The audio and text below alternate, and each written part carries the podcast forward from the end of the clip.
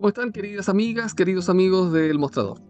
Estoy muy contento de poder compartir con ustedes y recomendarles la lectura de este libro, Las Cartas del Boom, que son eh, recopiladas por cuatro editores, casi como uno por cada uno de los cuatro autores que escogen, ¿no? Julio Cortázar, Carlos Fuentes, Gabriel García Márquez y Mario Vargas Llosa. Por eso se llama Las Cartas del Boom, porque como sabemos, estos cuatro autores dieron origen al más espectacular de los eh, hitos en la literatura latinoamericana, como fue la llamada generación del boom, que por supuesto la integraban ellos cuatro y en las que además pululaban otros grandes escritores de la época como Juan Goitisolo, como José Donoso en Chile, el, eh, Canetti en Argentina, en fin, y los otros un poco anteriores a estos, ¿no? como Alejo Carpentier en Cuba. Pero básicamente la generación del boom está dada por estos grandes y magníficos escritores que dieron origen a estas páginas increíbles como Cien años de soledad, ¿verdad? De Gabriel García Márquez o La región más transparente de Carlos Fuentes, que fue la primera que salió a fines de los años 50, el, libro de Vargas Llosa, icónico también, ¿verdad? Este, La ciudad de los perros, que originalmente se llamaba Los impostores, y eh, por supuesto Rayuela de Cortázar, aparecidas entre los años 60 y 67 más o menos, todos estos libros, magníficos libros, que marcaron un hito en la historia latinoamericana. Entonces es muy interesante poder leer de primera mano qué pensaban estos escritores, qué escribían cuando escribían cartas que sabían que estaban escribiendo solo a ellos, entre ellos, ¿no?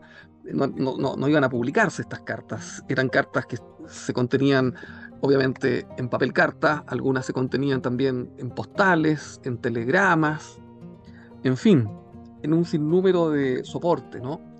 Y que llegaban al destino en la medida que podían llegar, a veces se demoraban un tiempo, por avión, otras las llevaban amigos. Son cartas que recorrieron medio mundo, porque estos cuatro escritores viajaron también por muchas partes, aunque eran colombiano, mexicano, peruano, argentino, ¿verdad?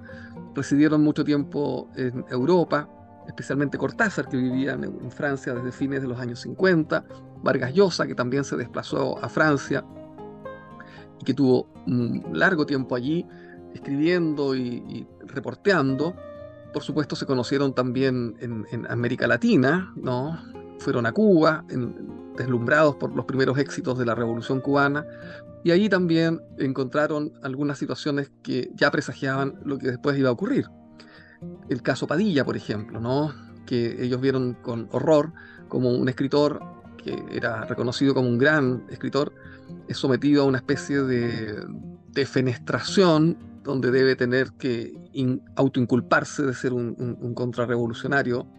Y bueno, es una situación muy chocante para estos escritores que, aunque habían proclamado a todos los vientos su adhesión a la revolución cubana, eh, son sinceros y se distancian de este proceso que se conoce como el caso Padilla. Bueno, después termina un poco esta situación de, tan intensa amistad con las dictaduras que surgen en el camino, en el año 73 en Chile, en el año 76 en Argentina.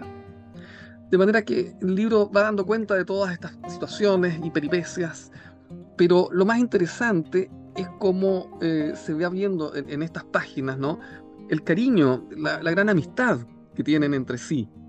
Por ejemplo, uno le cuenta al otro que va a escribir tal libro y le manda el texto antes que se publique, el otro lo lee y, luego habla y dice, oye, qué fantástico lo que has escrito, es increíble, me, llena completamente, esto es inédito, nunca alguien antes había tenido este enfoque. El otro le contesta después, oye, qué bueno que te gustó, porque la verdad es que es algo que eh, yo no esperaba que, que pudiera alguien recibirlo así.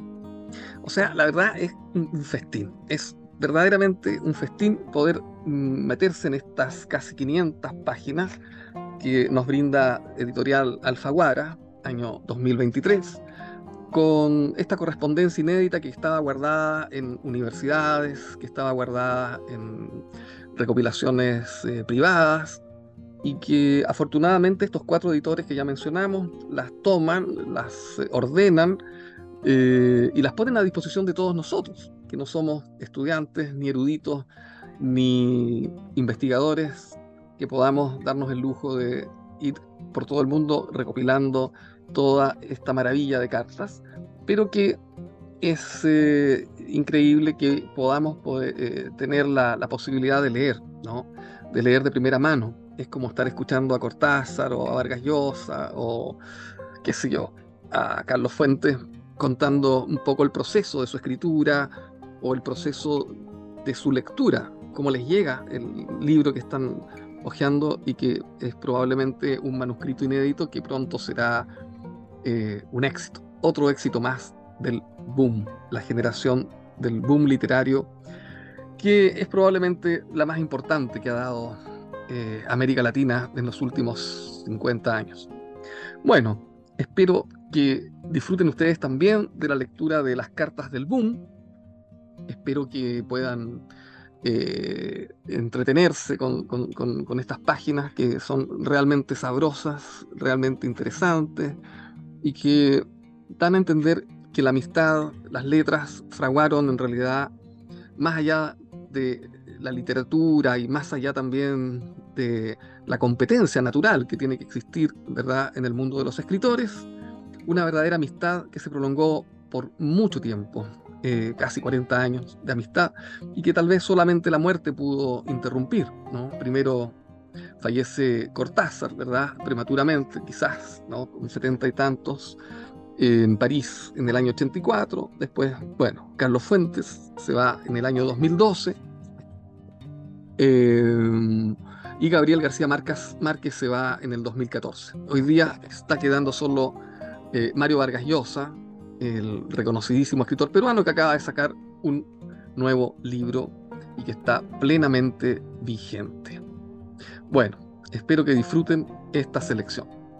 Que estén muy bien y nos vemos para una próxima reseña. Gracias.